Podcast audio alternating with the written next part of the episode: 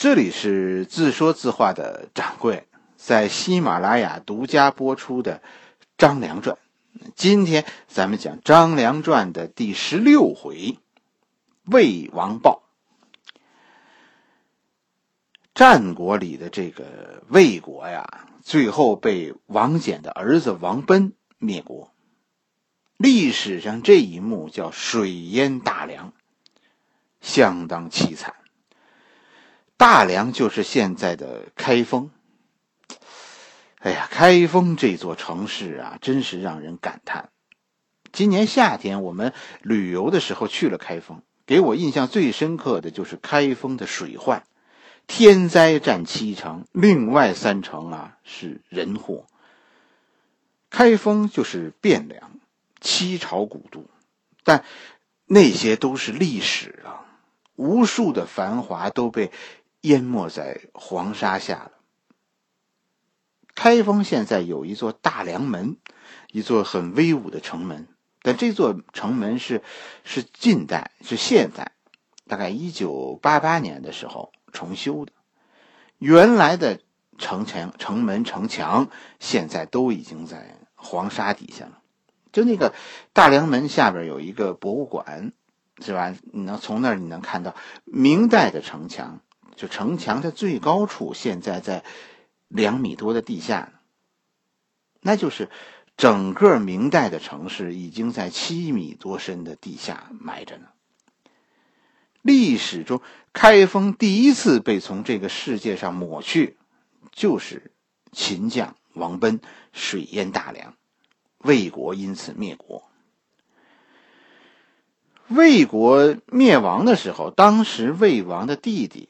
是吧？宁陵君魏咎带着他未成年的弟弟魏豹踏上了流亡之路。他们能活下来，肯定是因为当时他们的岁数小，应该是这样。他们能在一起，就说魏豹和魏咎能在一起，就说明他们是一个母亲，他们是跟着母亲被被流放的。弟弟魏豹当年没有封爵，其实就说明他不到十岁。那就哥哥大概十二三、十四五这样是吧？弟弟不到十岁。等到陈胜、吴广起义，魏豹这哥俩就出来造反了。咱们前文书讲过是吧？陈胜手下两员大将，一个是吴广，另一个是周氏。周氏就是魏国旧臣。等到周氏掌握了军权，就帮着老东家恢复了魏国。可陈胜好景不长。是吧？吴广因为内乱而死，周氏最后也战死了。魏咎作为秦作为魏王，就遭到了章邯的清算，被秦军包围了。魏咎最后和章谈章邯啊和谈，以自己一死换取全城百姓免遭屠城。哥哥魏咎就这么死了，但魏咎的死让魏国人呢十分感动。为弟弟魏咎以后东山再起奠定了基础。魏王和咱们前文书讲的韩王不一样，魏王在魏国这里深受百姓的爱戴，被百姓深深的怀念。陈胜死了，是吧？项梁杀了景驹，接受了范增和张良的建议，搞这个诸侯复辟的时候。弟弟魏豹就被任命为新的魏王，但魏豹这个人呢，怎么说呢？真的没他哥哥那两下子。这个人政治立场不坚定，墙头草随风倒。魏豹最终失败，就是因为政治上摇摆，最终搞得在那个诸侯混战的混战的时代啊，魏国没朋友，算是走了战国齐国的老路。魏军其实特别能打，你说魏武卒是吧？这曾经是中国历史中排名前十名的最猛的军队。魏武卒曾经是最猛的军队，实际上，在整个楚汉战争中，靠实力在正面战场上说硬碰硬击败过项羽带领的楚军的，只有魏军。击败项羽的这个魏军统帅就是后来的彭越。彭越和魏豹是君臣关系，魏豹是君，彭越是臣，魏豹是是项梁封的爵，对吧？但在灭秦之战中，魏豹和彭越呢，这两个人都是跟着汉王刘邦的。胜利以后呢，魏豹被封为魏王，就是就是魏王豹。要不怎么说说项羽的系下分封得罪人呢？项羽和彭越的恩怨就是从系下分封开始的。项羽没理睬彭越，彭越这个时候手下有三万精兵啊，项羽居然居然没理睬。这时候你就看出刘邦和项羽比，刘邦是不是更聪明？刘邦眼看项羽没理睬彭越，于是刘邦任命彭越为魏国相国。其实历史你要仔细读，真的很有意思，是吧？你说刘邦凭什么任命魏国相国呢？他一个汉王和魏王是平级的，他怎么能任命人家魏国的官员呢？随着汉王占领三秦，这些项羽封的诸侯王，有人叛变，魏王豹就是其中之一。他眼看着汉王得势，现在倒向了汉军，所以汉王现在有权任命魏国的相国。彭越因此在楚王和汉王之间，以后是坚定的支持汉王。汉王对我好。后来说项羽杀了韩王，是吧？张良逃回刘邦那儿，带着刘邦的军队千里奔袭，趁着项羽在齐国作战，夺取了项羽的首都彭城。汉军几乎在这个时候就算是取胜。但项羽啊，毕竟是项羽，项羽也来了一个奔袭。刘邦占领彭城，庆祝三天，大吃大喝。没等到第三天，第二天夜里，项羽的半夜。项羽就杀进了城，刘邦的几十万联军全军溃败，刘邦几乎是只身逃走。项羽很凶恶的呀。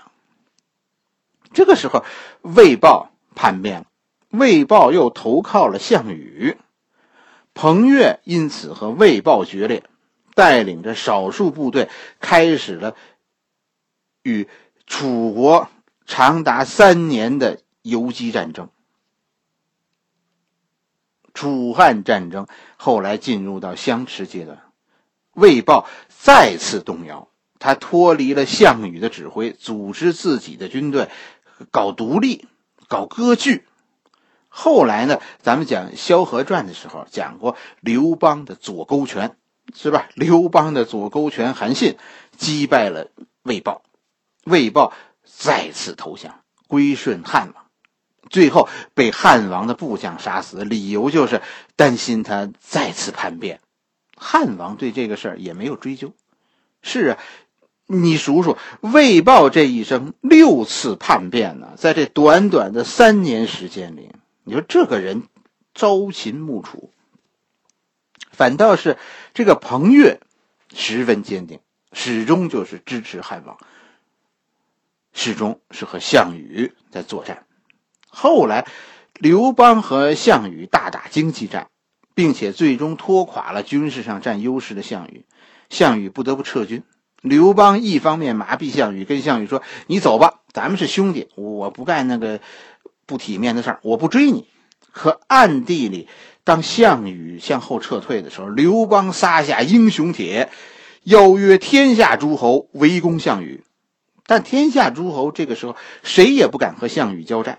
就是眼看着项羽一步步走向大本营彭城，在这个关键时刻，是彭越带领魏军侧击项羽，一战打乱了项羽的队形，再战迫使项羽退却，第三战使得项羽不得不改道，项羽因此没能退回彭城，最终在宿县遭到韩信的阻击。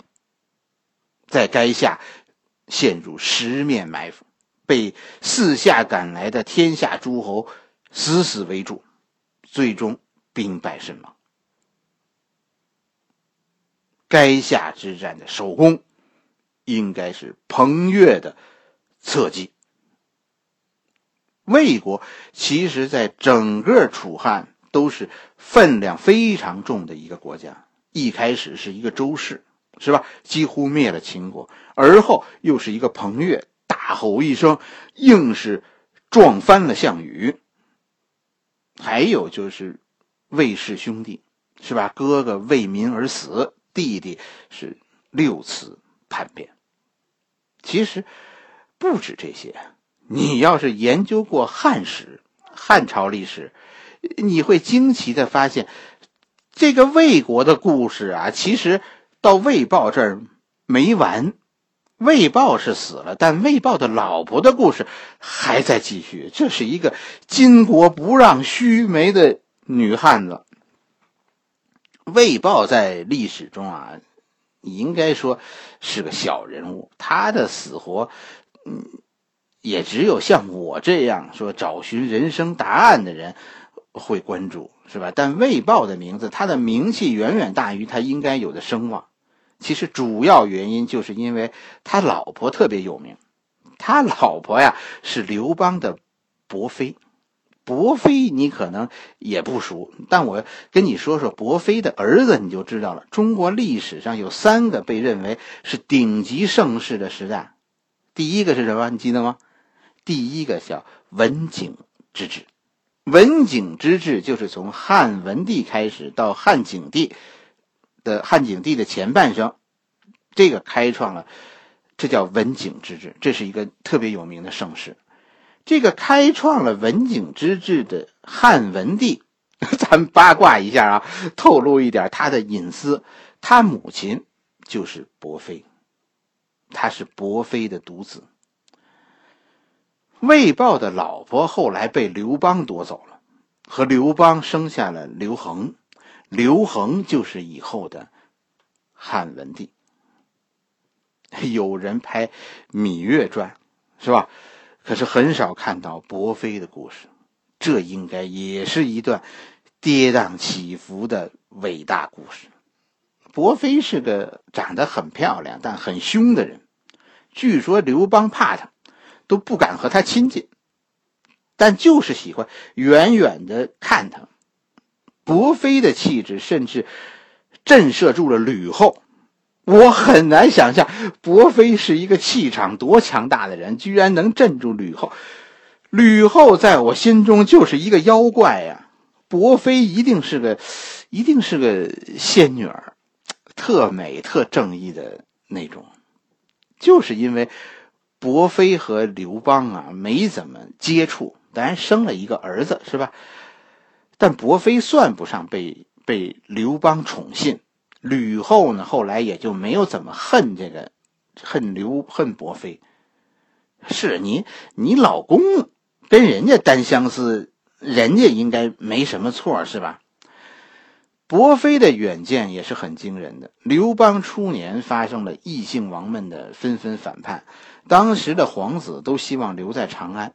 这里比较安全，可是伯妃却带着自己的儿子离开了长安，去了刚刚被平叛的代国。后来刘邦死了，吕后专权，刘氏宗族宗族遭到清洗。刘恒因为远在远在代国，所以逃过一劫。